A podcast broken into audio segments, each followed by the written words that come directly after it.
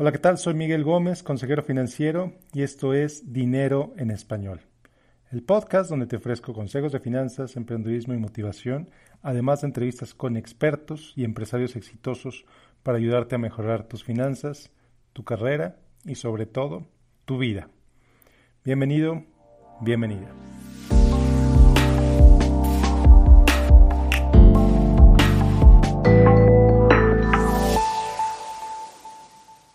De hoy estoy muy contento con la entrevista que le hice a Fernando El Vecchio. Fernando es conferencista internacional, es autor, es coach, es doctor de gestión de empresas la verdad en pocas palabras es un tipazo. Con Fernando hablé sobre los grados de libertad. Fernando se dedica a ayudarle a la gente a identificar y a expandir sus grados de libertad para que eso, para que sean más libres. Fernando le ayuda a la gente a ser más libre. Como consecuencia, a ser más feliz. Pero libertad no necesariamente implica mayor felicidad. Es solo una parte de eso. Y bueno, te recomiendo que escuches la entrevista con lápiz y papel porque hay puntos muy interesantes, hay puntos que puedes empezar a aplicar desde hoy mismo. Y bueno, sin más, te dejo con la entrevista con Fernando del Vecchio. Adelante.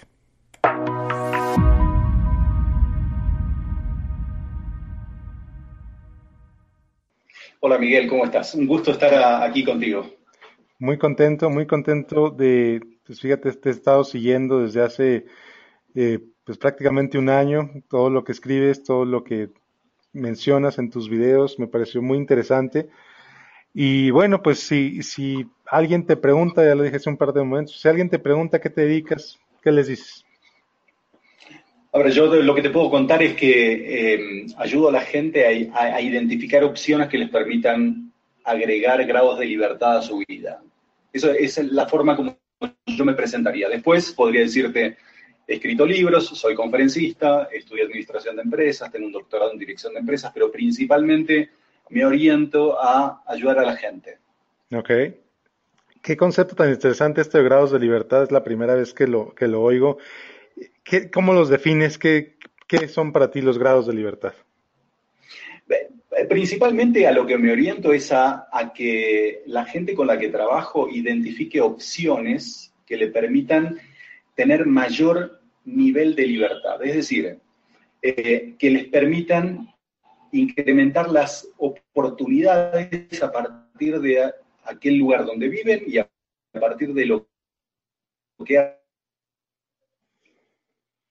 hacer lo que aman. ¿sí? Entonces, el hecho de, tener mayor grado de libertad implica tener la posibilidad de elegir con mayor eh, amplitud, ¿sí? Eh, entendiendo esto como una mayor capacidad para elegir. Ok, ok. Creo que eh, la capacidad de elegir comienza cuando tú crees que tienes esa capacidad de elegir. ¿Qué, qué opinas al respecto? Sí. Totalmente. O sea, para mí, así como planteo cuando trabajo con emprendedores, que el emprendimiento o el negocio es una extensión de la forma como ese emprendedor o empresario piensa su actividad, eh, el hecho de tener mayor o menor capacidad para elegir implica en un inicio el tener la posibilidad de pensar en eso. O sea, si yo pienso, si yo creo eh, y estoy convencido que no tengo capacidad para elegir, evidentemente no voy a poder elegir porque primero tengo que cambiar mi cabeza, me tiene que caer el 20, como dicen en México, tengo que cambiar el chip para que de esa manera empiece a entender que sí tengo esa capacidad para elegir. Tremendo, tremendo. Y empiezas a hacerte dueño de tu propia vida.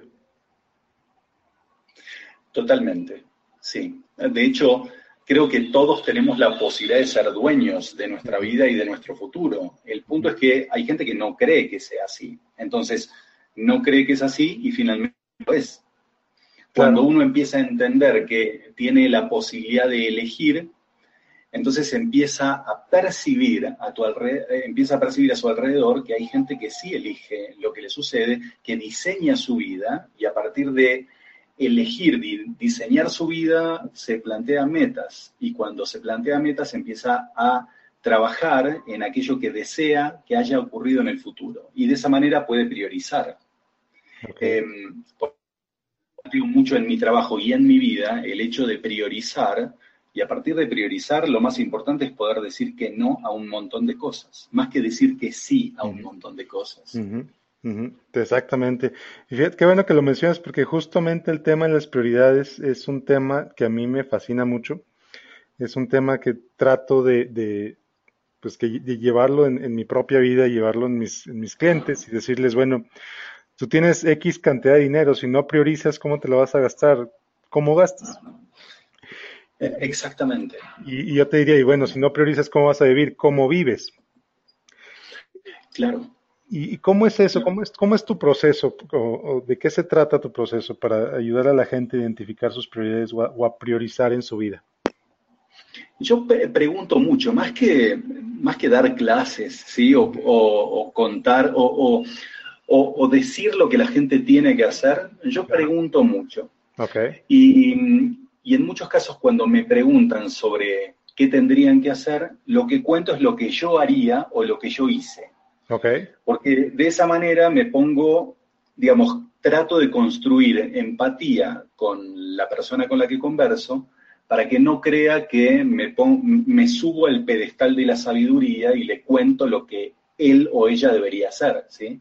sí. Em, entonces, utilizo muchos ejemplos de lo que ha pasado en mi vida y de las decisiones que yo he tomado o las decisiones que tomaría en esa situación para, en lugar de decir lo que él o ella tiene que hacer, lo que yo haría y de qué forma tomaría esa decisión, qué es lo que consideraría hacer o pensar para tomar esa decisión. Entonces, a ver, como, como coach, que, que es una de las, de las formas como la gente también me conoce.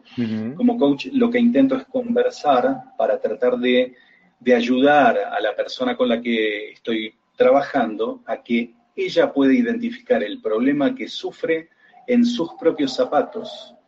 Porque si yo le cuento cuál es el problema que ella tiene, puede ser que no sea el problema que ella sufre. Hmm. Porque los problemas son, los problemas son subjetivos no son objetivos, ¿sí? Eh, te cuento, por ejemplo, un, ejemplo del, sector creativo. Cuando un diseñador gráfico emprendedor me, pregunta cómo conseguir clientes, yo le puedo dar una receta de cómo haría yo para conseguir clientes. El, problema es que detrás de esa pregunta hay muchos potenciales problemas. Por ejemplo, alguien me puede preguntar, ¿cómo puedo conseguir clientes? y frente a mi por qué me responde porque no tengo ninguno. Entonces, ahí tenemos una receta a implementar, ¿sí? Por llamarlo de alguna manera. Pero si yo le pregunto por qué me hace esa pregunta, otro diseñador gráfico podría decirme, porque tengo muchos clientes, eh, todos me pagan mal y todos me maltratan. Entonces, detrás de la misma pregunta hay un problema distinto. Entonces, esa receta que le recomendé al primero no funciona para el segundo. De ahí que mi intención siempre es identificar cuál es en realidad el problema que está sufriendo la persona que hace la pregunta, porque en realidad la pregunta no problema, el problema es subyacente a la pregunta. Claro. De ahí la, de ahí la importancia que tiene todo, todo consultor o todo coach de entrenarse en, eh, la, en preguntar, en poder leer entre líneas para poder preguntar lo adecuado para que sea la otra persona la que se dé cuenta de cuál es el problema que está sufriendo. Sí, totalmente de acuerdo. Totalmente de acuerdo. Y fíjate que creo, no sé si es algo que es inherente de Latinoamérica, que estamos acostumbrados a que alguien se sube a ese pedestal de poder, de conocimiento, lo, que quieras, y que estamos esperando siempre al, al gurú, al maestro, al presidente que nos resuelva la vida. Eh, ¿cuál, crees que sea la cura de eso, para eso? Eh, en primera instancia, eh, tomar conciencia de que de aquello de lo que uno no se ocupe, no se va a ocupar nadie. Lo que pasa es que es difícil modificar ese, ese chip que tenemos en la cabeza, porque todo el entorno te lleva a pensar que tiene que haber siempre un caudillo, un gobernador, un presidente o alguien que venga al estilo Superman para resolver tus problemas. Y si uno empieza a mirar un poco y se da cuenta, la verdad que la historia latinoamericana ha sido todo lo contrario. Es decir, ha habido alcaldes, ha habido concejales, ha habido presidentes, ha habido y muchos otros Supermans que nos han arruinado. ¿sí? Entonces, seguir poniendo la atención en eso no genera ningún cambio a nivel social. Entonces, a nivel individual, yo tengo que pensar en eso y decir, la verdad que esta respuesta que habitualmente me han venido planteando como la solución a mis problemas no es la solución. Primero, porque el problema que atiende el político es su problema, que es cómo seguir siendo parte de la corporación política. No, él no atiende mis problemas. Entonces, yo tengo que empezar a identificar cuáles son mis problemas y hacerme cargo de mis problemas. Porque si yo no me hago cargo de mis problemas, nadie se va a hacer cargo de mis problemas. Exacto. Oye, pero, el, chip acá, sí. Perdóname, perdóname. Pero es tan, tan cómodo dejarle la responsabilidad a otro, ¿no crees? Ah, claro que es cómodo, pero evidentemente si yo quiero llegar a algo en mi vida, no puedo pensar en términos de comodidad. O sea, eh, quizás la gente que no tiene ninguna meta pone la atención en que alguien más resuelva sus problemas porque es más cómodo, pero la persona que quiere hacer algo con su vida y tiene metas, directamente lo que hace es ponerse a trabajar por lograr esas metas. Exacto, tremendo, exactamente. Lo que pasa, lo que pasa es que, lo que pasa es que el discurso habitual de aquel que dice que va a resolver tus problemas llega a un montón de gente que nunca ha pensado en esta posibilidad de hacerse cargo y de incrementar sus grados de libertad, porque en muchos casos no tiene la posibilidad de pensar en que realmente tiene capacidad para hacerlo. Exacto. Entonces, como nunca ha pensado en esto y porque nadie nunca le ha planteado esto y porque no ve la posibilidad de hacerse cargo de eso, finalmente no lo hace.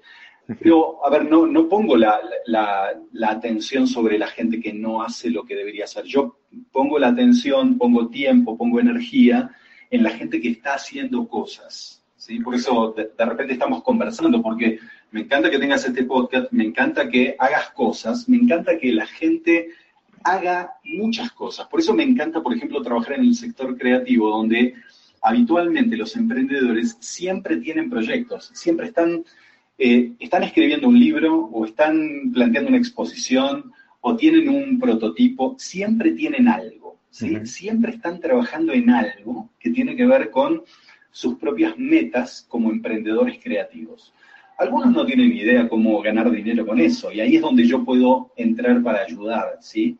Eh, pero siempre es un tema de evitar la dependencia, es decir, mi intención siempre es ayudar a que se den cuenta de algunas cosas y luego les ton que de, de apoyo y a correr solo como Forrest Gump. ¿No? O sea, y si te caes, levantarte. Pero mi, mi, mi, proceso de trabajo es, es muy exitoso en la medida en que menos se lo necesite a futuro. Claro, claro, qué maravilla. Qué maravilla. Oye, y entonces mientras más libre sea una persona, pues menos te va a necesitar, creo yo. Exactamente, pero el tema es que yo no necesito mantener a esa persona atada a mis recomendaciones. Exacto. Yo lo que quiero es que empiece a pensar en términos de lo que es importante para él o ella, y a partir de eso empiece a tomar sus propias decisiones. Entonces es un bastón que yo ofrezco durante un par de semanas para que la persona empiece a caminar sola. Mm. Okay. Y, mi, y mi intención como conferencista siempre ha sido esta misma, es decir, abrir un poco los ojos, no porque yo los tenga abiertos y la gente los tenga, sino porque yo he abierto los ojos en algún ámbito y la gente también ha abierto los ojos en otro. Entonces, juntos podemos construir algo para salir todos beneficiados en, términos de crecimiento y desarrollo personal y profesional. Ok, ok, muy bien. Eh, antes de, que empezáramos la grabación, decías que la felicidad es algo, es algo como utópico, es algo utópico. Eh, yo soy de la idea de que la felicidad y la libertad van muy de la mano. Pero me gustaría conocer tu, definición de felicidad o tu entendimiento de felicidad como parte de la libertad. Yo, te lo planteaba como una utopía, porque puede ser un propósito, es decir, una misión, ¿sí? Una misión, así como la misión empresarial o, la, o el propósito personal, es una utopía que nos guía todo el tiempo, pero al que no llegamos nunca. Mm. Es como plantearte, por ejemplo, como propósito yo tengo la idea de ser un buen padre. Ahora, ¿cuándo voy a ser un buen padre? En realidad, siempre estoy tratando de perfeccionar esa idea de ser un buen padre, pero es como plantearme el hecho de ser culto. ¿Cuándo voy a poder decir soy culto? Quizás nunca, pero lo tengo como norte. ¿sí? Entonces, tengo como norte el ser feliz, pero en definitiva, en el camino hacia lograr la felicidad, voy fracasando, voy obteniendo grados de libertad, voy obteniendo algún grado de satisfacción por lo que voy consiguiendo, me voy sintiendo, eh, no sé, alegre, ¿sí? Por no utilizar la palabra feliz, pero finalmente no es que uno diga, bueno, soy feliz. O sea, yo podría, no es porque otras personas no lo puedan sentir así. Yo esto te lo cuento desde mi perspectiva particular. Entonces yo lo que te puedo decir es, me siento satisfecho, ¿sí? Mm. Em, pero no, no, nunca, nunca soy de decir soy feliz por el hecho de que siempre, a ver, no por el hecho de que no sea feliz y que sea infeliz, sino porque siempre estoy tratando de llegar a mis metas y conseguir satisfacción en el camino a ser feliz como utopía. Ok. Ok, interesante. Esto suena un poco filosófico, ¿no? Pero en realidad es la forma como yo pienso mi vida y pienso mi vínculo con la gente y mi vínculo con, a ver, con la sociedad, con mis amigos, colegas, conocidos y enemigos también, ¿sí? Claro, claro, claro. Ok, interesante, interesante. Entonces, eh, para muchos y mucha gente tiene la idea de que la felicidad o de que la satisfacción es simplemente la falta de problemas. Es como eh, esa, esa idea de que si soy millonario me voy a echar en la playa todo el día. ¿Qué, qué, puede ser? Yo estoy totalmente en contra de esa idea, pero me gustaría entender tu, postura al respecto. De hecho, la vida es tener problemas. ¿sí? Eh, cuando a mí me preguntan sobre esa situación respecto al, al, dejar de tener problemas en este nivel porque en el siguiente nivel, con mayor cantidad de dinero, voy a tener, no voy a tener problemas, yo lo que siempre respondo es, ¿vos conoces algún millonario que no tenga problemas? Y la respuesta siempre es, no, no conozco a ninguno que no tenga problemas. ¿Por qué motivo?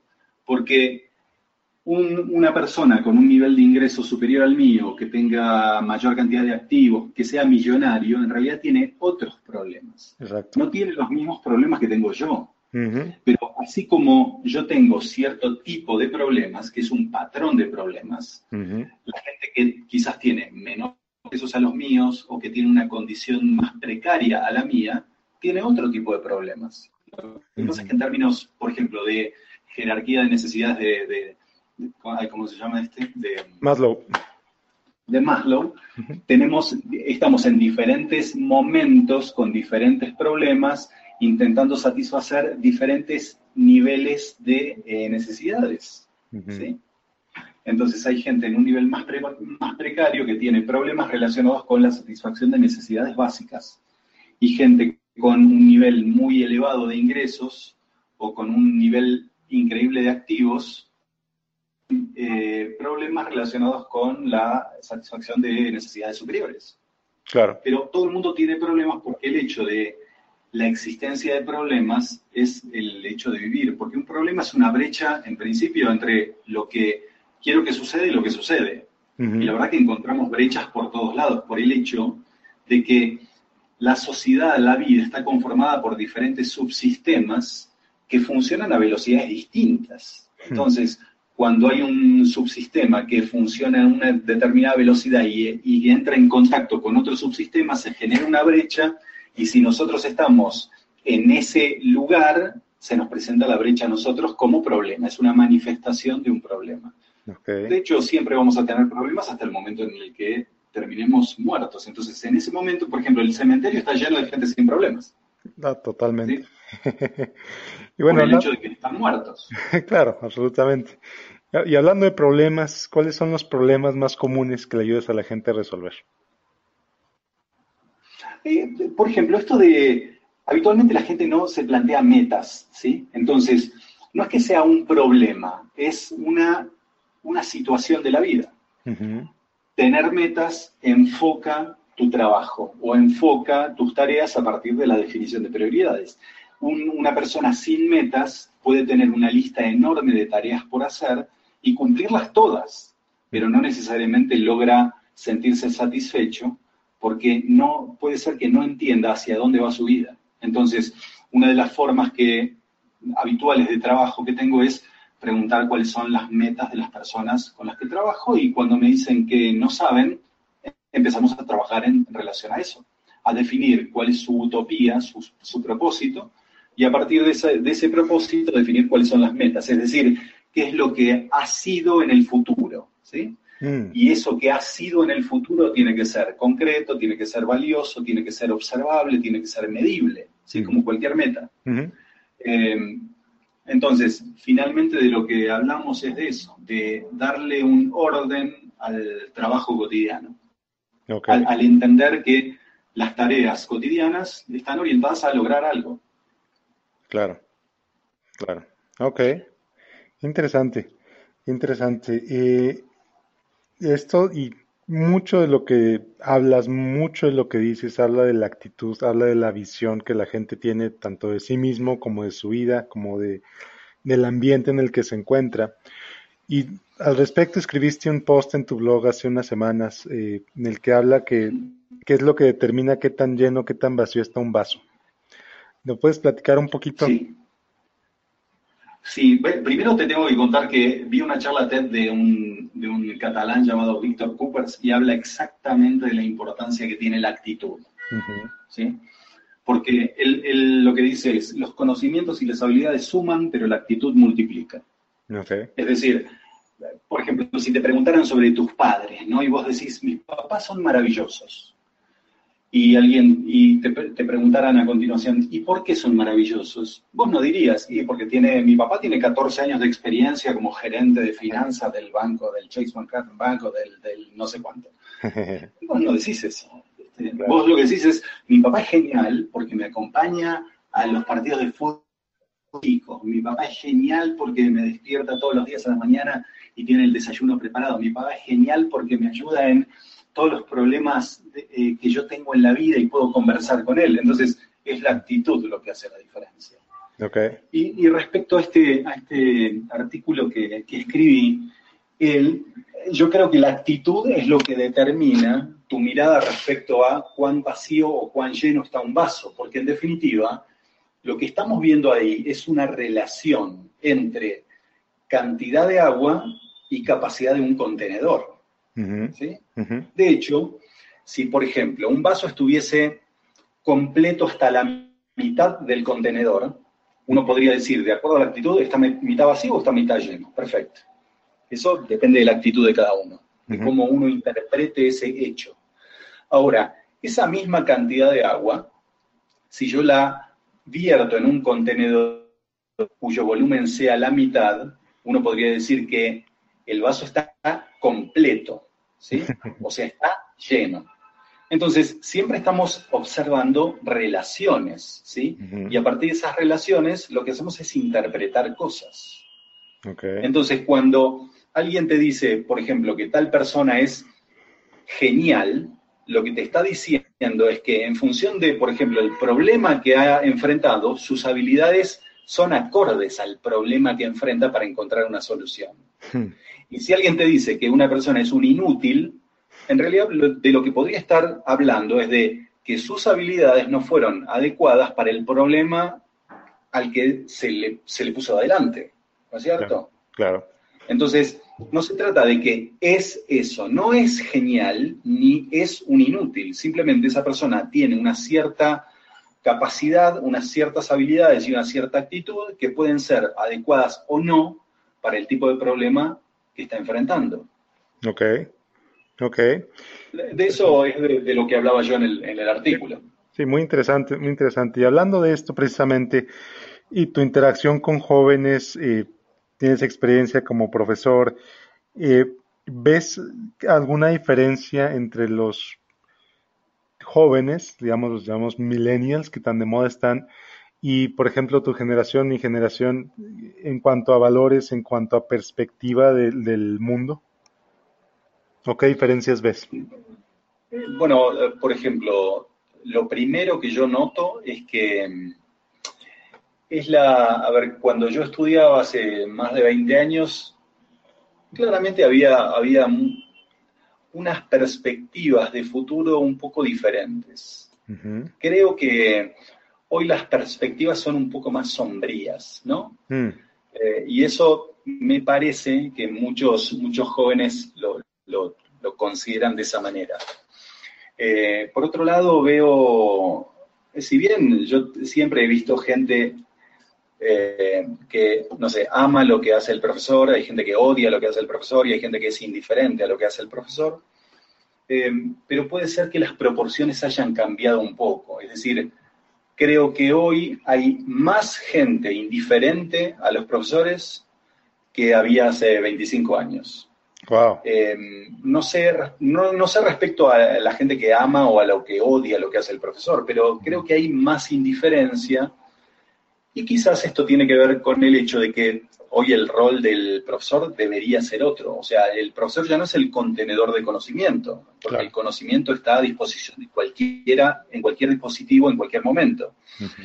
Entonces, me da la sensación de que los estudiantes hoy, más que conocimiento, lo que están pidiendo es una guía para lograr convertirse en aquello que quieren convertirse. ¿sí? Yo he dado, mismo en las últimas dos semanas he dado varias charlas para estudiantes y los estudiantes prestan mucha atención cuando yo les cuento, por ejemplo, que no hay ningún profesor que pueda limitar lo que ellos decidan ser. Hmm. O sea, ya no el hacer, o sea, ya no el comunicar herramientas, sino el hecho de que no hay ningún profesor que les impida que ellos, que ellos se conviertan en lo que quieren ser. Si quieren ser el mejor profesional de su promoción, de su ciudad o de su país, no hay ningún profesor que se los pueda impedir. Claro. Pero a su vez, si ellos deciden ser el peor estudiante, el peor profesional o la peor persona de, su, de su ciudad, de su sociedad o de su país, no hay ningún profesor que se los pueda impedir. Es más, no hay ningún padre que pueda impedirte el hecho de que quieras ser lo mejor que puedas o lo peor que puedas. Mm. Entonces, los chicos, cuando yo planteo esto, que en definitiva es su elección, prestan más atención que cuando les cuento, por ejemplo, no sé, una herramienta para analizar una, determinada situación. Prestan más atención a partir de esto de lo que decidas ser, lo podés conseguir, ya sea todo lo bueno que quieras o todo lo malo que quieras. Y es una decisión personal. Entonces, es como que en esos momentos se genera un silencio bastante, yo te lo puedo explicar así, un silencio muy ruidoso, ¿no? Hmm. Es una situación así muy de tensión en el ambiente. Es como el... Porque... Perdón.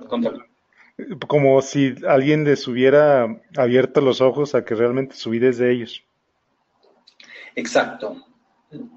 Exacto, es eso su vida es de ellos. Y si vos considerás que el ir a la universidad implica una barrera de profesores para convertirte en lo que querés ser, y estás absolutamente equivocado. O sea, el profesor puede ser tan bueno o tan malo tan bien como vos quieras que lo sea, porque si buscas orientación, puede orientarte. Si no buscas nada en el profesor, no vas a obtener nada. Eh, pero en definitiva es una elección personal.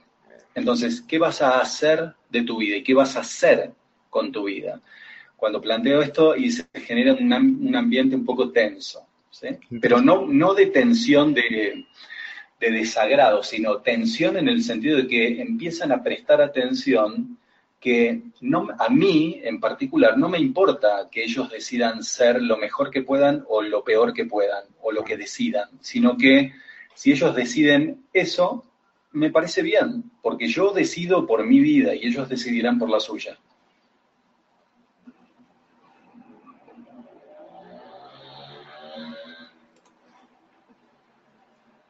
Hola, hola.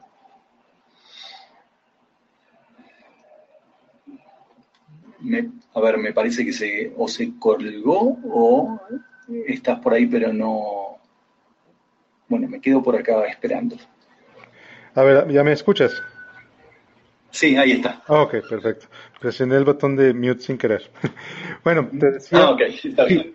Te, decía que esto, esto de la, del darse cuenta que tu vida es tuya, eh, traducido a alguien que lleva 20 años a lo mejor encerrado en un cubículo, pues de repente a lo mejor le da la, la sensación de, de poder, ¿no?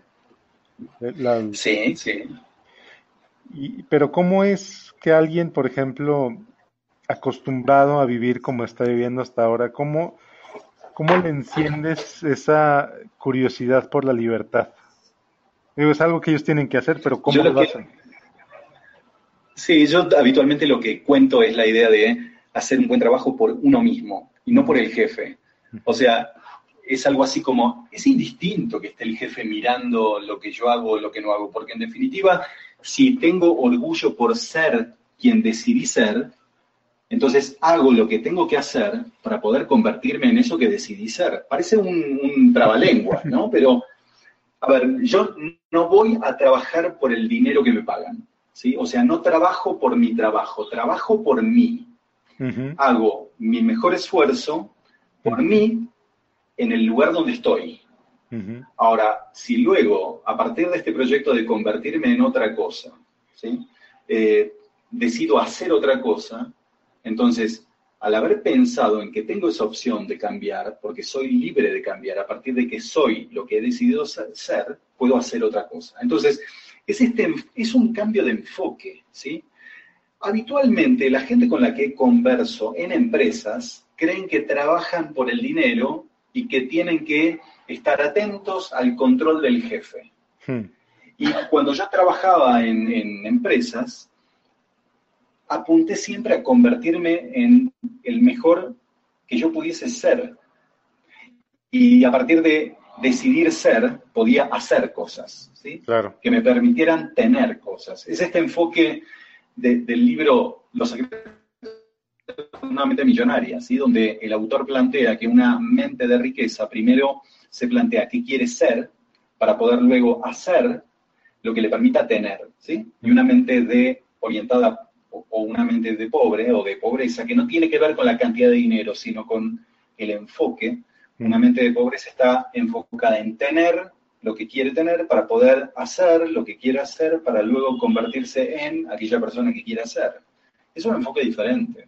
Hmm. Entonces, cuando hablo con, con gente en empresas, lo que siempre he planteado es, trata de amar lo que haces, porque amando lo que haces te convertís en la persona entonces es indistinto el hecho de que esté mirando tu jefe o no. Claro. Porque vas a hacer el mejor trabajo que puedas hacer. Claro. A partir de quién sos. Claro, porque eh, de pronto tú eres tu propio jefe, tú eres el, que va a juzgar la calidad de tu trabajo, sin esperar a que venga el otro y te diga si lo está haciendo bien o mal. O sin depender de eso. Exacto. Ahora, si yo hago mi... Claro, pero si yo hago mi, mi mejor esfuerzo y no alcanza, Tendría que preguntar, que, a ver, ¿cuál es la expectativa de mi jefe? Porque quizás lo que necesito es entrenamiento para poder hacer mejor lo que estoy haciendo, para convertirme en la persona y en el profesional que tengo que ser. Mm. Entonces, nuevamente, no es una cuestión de antagonismos, sino de ver cómo, cómo, como diría nuestro conocido en común, Aaron Benítez, mm. agregar valor desmedido 24 por 7. Exacto. ¿Sí? Exactamente si agrego valor desmedido para el otro, entonces siempre voy a ser esa persona a la que todo el mundo desee contratar, en lugar de buscar trabajo. Claro, absolutamente, absolutamente. Eh, te lo, te lo, em, una idea que, eh, así como el huevo y la gallina, ¿qué es lo que viene primero, el tener una meta o la ambición por cumplirla? Creo que, creo que aparece primero la intención. Y la intención proviene de la ambición. Entonces, hay, gente que dice, mira, no sé de qué manera tengo que hacer lo que deba hacer para lograr lo que deba lograr, pero tengo ganas de, que mi vida cambie. Entonces, creo que primero aparece eh, la ambición. Ahora, esto no significa que siempre suceda de esta manera. Hay gente que dice, mira, tengo una meta y a partir de tener una meta y empezar a trabajar en relación a cumplirla, aparece la ambición, cosa que sería eh, lo contrario a lo anterior. ¿sí? Mm. Viste que habitualmente la gente espera a sentirse motivada para poder hacer lo que quiere hacer. Exacto. Eh, pero esos mismos que esperan sentirse motivados para poder hacer son los que te dicen o te relatan y te mencionan todo el tiempo la frase de Picasso de que él espera que la, que la inspiración lo encuentre trabajando. Lo que significa que primero tenés que ponerte a trabajar para luego sentirte inspirado o motivado. Claro. Entonces, ¿cómo es la cosa? ¿Cuál es la relación? ¿Cuál es la cosa y el efecto? En realidad yo lo que te plantearía es, en lugar de plantearlo en términos lineales, lo plantearía en términos circulares. Entonces, a veces, primero aparece la motivación, luego la tarea, y a veces primero está la tarea y luego la motivación. Ok, muy bien, muy bien. A mí, a, mí, a mí me ha pasado, a mí me ha pasado ambas cosas. Por ejemplo, cuando cuando tenía que escribir mi tesis de doctorado y cuando escribí mi primer libro, la verdad que tenía toda la información y el conocimiento en la cabeza, pero no me sentía motivado y estaba esperando que apareciera la motivación para sentarme. Y la verdad que eso no pasaba. Entonces en un momento decidí, porque ya estaba contra las cuerdas en términos de tiempo, decidí sentarme, sentarme a escribir. Y cuando me senté a escribir, los primeros cinco minutos la pasé terrible, porque apagué el navegador, creo que desconecté internet, no tenía correo electrónico, entonces lo único que tenía que hacer era sentarme a escribir. Me senté a escribir y fíjate vos, magia, ocurrió la magia, que es, apenas empecé a escribir y empezó a fluir todo ese conocimiento hacia, hacia, el, hacia el Word, me, empecé a sentir motivado para seguir. Hmm. Entonces, era simplemente sentarme a escribir para sentirme motivado a escribir, en lugar de pensar en que tenía que sentirme motivado a escribir para poder escribir. Ok, ok, qué interesante. Qué interesante. En relación con... Ajá. Dime, dime. Sabes que hay un, hay un periodista argentino que se llama Jorge Lanata, que en alguna oportunidad escuché que él decía que él se levantaba todos los días a escribir y se sentaba a escribir aunque no tuviese nada para escribir, porque parece un trabalengua nuevamente esto, porque cuando se sentara a escribir y empezara a escribir, iba a aparecer escribir. Ok, ok, qué curioso. Es decir, nuevamente, me siento a, me siento a escribir para sentirme motivado a escribir más. Claro, claro, claro. Ahora, eh, algo que he notado mucho, eh, sobre todo en los últimos dos, tres años, es esta como, como una pornografía para emprender que ese deseo de que, sabes que lo que necesitas para ser feliz es empezar tu propio negocio, ser dueño de tu tiempo, dejar del trabajo, etcétera. Eh, eh, y hay gente para la cual esto, pues el, emprender es maravilloso, pero hay, hay quienes se desempeñan mejor en un trabajo. ¿Tú qué piensas de esta ola de, o de esta idea de que todos deberían emprender? Primero yo creo que, que la vida es un emprendimiento si, consideramos que en la vida tenemos metas, tenemos proyectos, tenemos habilidades, nos entrenamos, la vida en realidad es un emprendimiento. El tema es que aquí estamos hablando de emprendimientos quizás comerciales, es decir, un emprendimiento comercial para poder obtener dinero y vivir de ello. ¿sí? Para algunas personas eso es impensable porque se enfrentan a sus, a sus temores más, más íntimos. ¿sí? Por ejemplo, el hecho de decir, tengo que vender, ¿sí? Y, se hacen la idea de que vender es intentar eh, meterle a alguien un auto usado que no quiere comprar, ¿sí? Y tienen que lograr convencer a alguien de que se tiene que llevar esa porquería por una cantidad de dinero. Y mm, la verdad que, en, el arte de la venta tiene que ver con identificar qué es valioso para el otro y contarle eso en la medida en que lo que tengas para ofrecer sea valioso para el otro también, ¿no es cierto? Claro. Entonces, cuando, cuando la gente piensa en emprender y se le eriza la piel por el temor que le genera, en algún caso yo he visto inseguridad respecto a sus propias capacidades, eh, no tener ganas de enfrentar esa nueva situación, porque eso implica prepararse, entrenarse, salir de lo que habitualmente se llama la zona de confort, que es lo que conozco. Em, y para otros es un desafío enorme. y, lo toman como un desafío hiper positivo. Pero hay gente que tiene, digamos, que sus miedos superan sus capacidades, entonces deciden no, no emprender. Y yo entiendo eso. O sea, para mí no es que el emprendimiento sea para todo el mundo. Digo, el emprendimiento será para la persona que considere que es una buena opción para manejar sus tiempos, para cumplir sus metas, pero mm. hay gente que, no puede hacerlo y yo no me voy a orientar a convencer a alguien que no quiere de hacer algo que no quiere. Claro. O sea, siempre me voy a orientar a las personas que quieren hacer algo y que creen que a través de mi ayuda pueden lograr algo más de lo que podrían hacer solos. Mm. O sea, nunca voy a intentar convencer a alguien que no quiere de hacer algo de hacerlo. No, o sea, para mí sería una pérdida de, mi tiempo, de mi energía, de mi, de mi dinero. Claro. Para mí no, no, tiene ninguna importancia eso. Ok, ok. Parece bastante, bastante cierto, bastante razonable. Eh, vamos a cerrar con unas preguntas que le hago a, todos los eh, a todos los invitados. ¿Cuál es tu definición de cuál es tu definición de éxito? Para mí el éxito es el cumplimiento de metas. Pero eso significa para mí el éxito. Es decir, para mí éxito y fracaso son medidas personales, de forma tal que por más que yo vea que estés bañándote en dinero, yo no puedo decir que seas exitoso. Claro. Porque quizás tu medida de éxito es otra. Entonces, para mí el éxito es mi cumplimiento de metas. Ok. ¿Qué es lo que más disfrutas de ser emprendedor?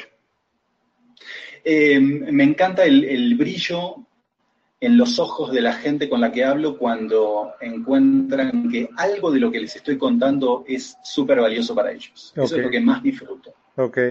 Lástima que no, nos vimos en video hoy, si no, no viste la cara. Pero bueno, eh, ¿qué es lo que... Eh, ¿Existe algún libro, algún podcast, algún recurso que les recomendarías a toda la audiencia que, que, que leyeran o que se expusieran?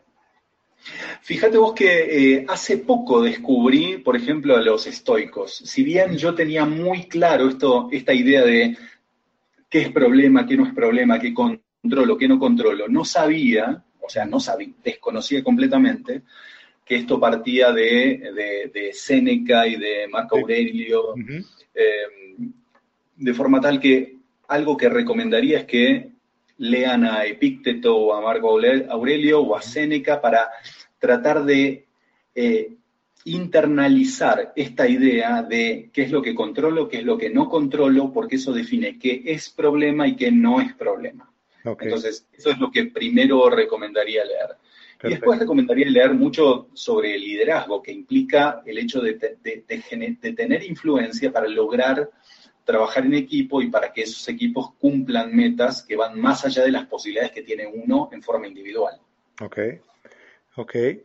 Eh, ¿Qué es para ti, y mucho hemos hablado de la visión personal, creo que para ahí ver la respuesta, pero ¿cuál es el reto más importante que enfrentan los emprendedores? Creo que es identificar cuál es el problema que resuelven para el cliente dispuesto a pagar por una solución. Okay. Porque todo, todo emprendedor tiene una idea de producto o servicio, pero lo que no tienen habitualmente es claridad respecto a qué es lo que ese producto o servicio resuelve. Okay. Entonces, enfocarse en entender cuál es el problema que están resolviendo y cuál es la solución que plantean para ese cliente me parece que es clave. Ok, excelente. Excelente, Fernando. No sabes el gusto que me da ver eh, esta plática, haber tenido esta plática contigo. Eh, ¿Algo con lo que te gustaría cerrar? ¿Alguna reflexión, algún pensamiento? Siempre trato de cerrar con, con, con dos, a veces tengo dos frases. Una es que la vida premia resultados y no premia intenciones. Lo que significa algo así como en el, en el fútbol, sería algo así como que los goles no se merecen, sino que los goles se hacen. y claro, y, segundo, el hecho de que tenemos que ir un paso a la vez, un día a la vez, ¿sí? Porque mm, para, para, aquellos que son muy ansiosos, el hecho de plantearse una meta importante implica el hecho de ir trabajando de a poco para cumplir con esa meta que a veces está mucho más allá del logro que podemos obtener eh, en un día. Pero el plantearse metas para el día, en función de esa gran meta que tenemos quizás a nivel semanal, mensual o, anual, es importante. Entonces, primero esto de que la vida termina premiando resultados y segundo que un paso a la vez y una cosa a la vez, un día a la vez. Excelente. Excelente, Fernando. Te agradezco mucho esta plática, de verdad, muchos aprendizajes.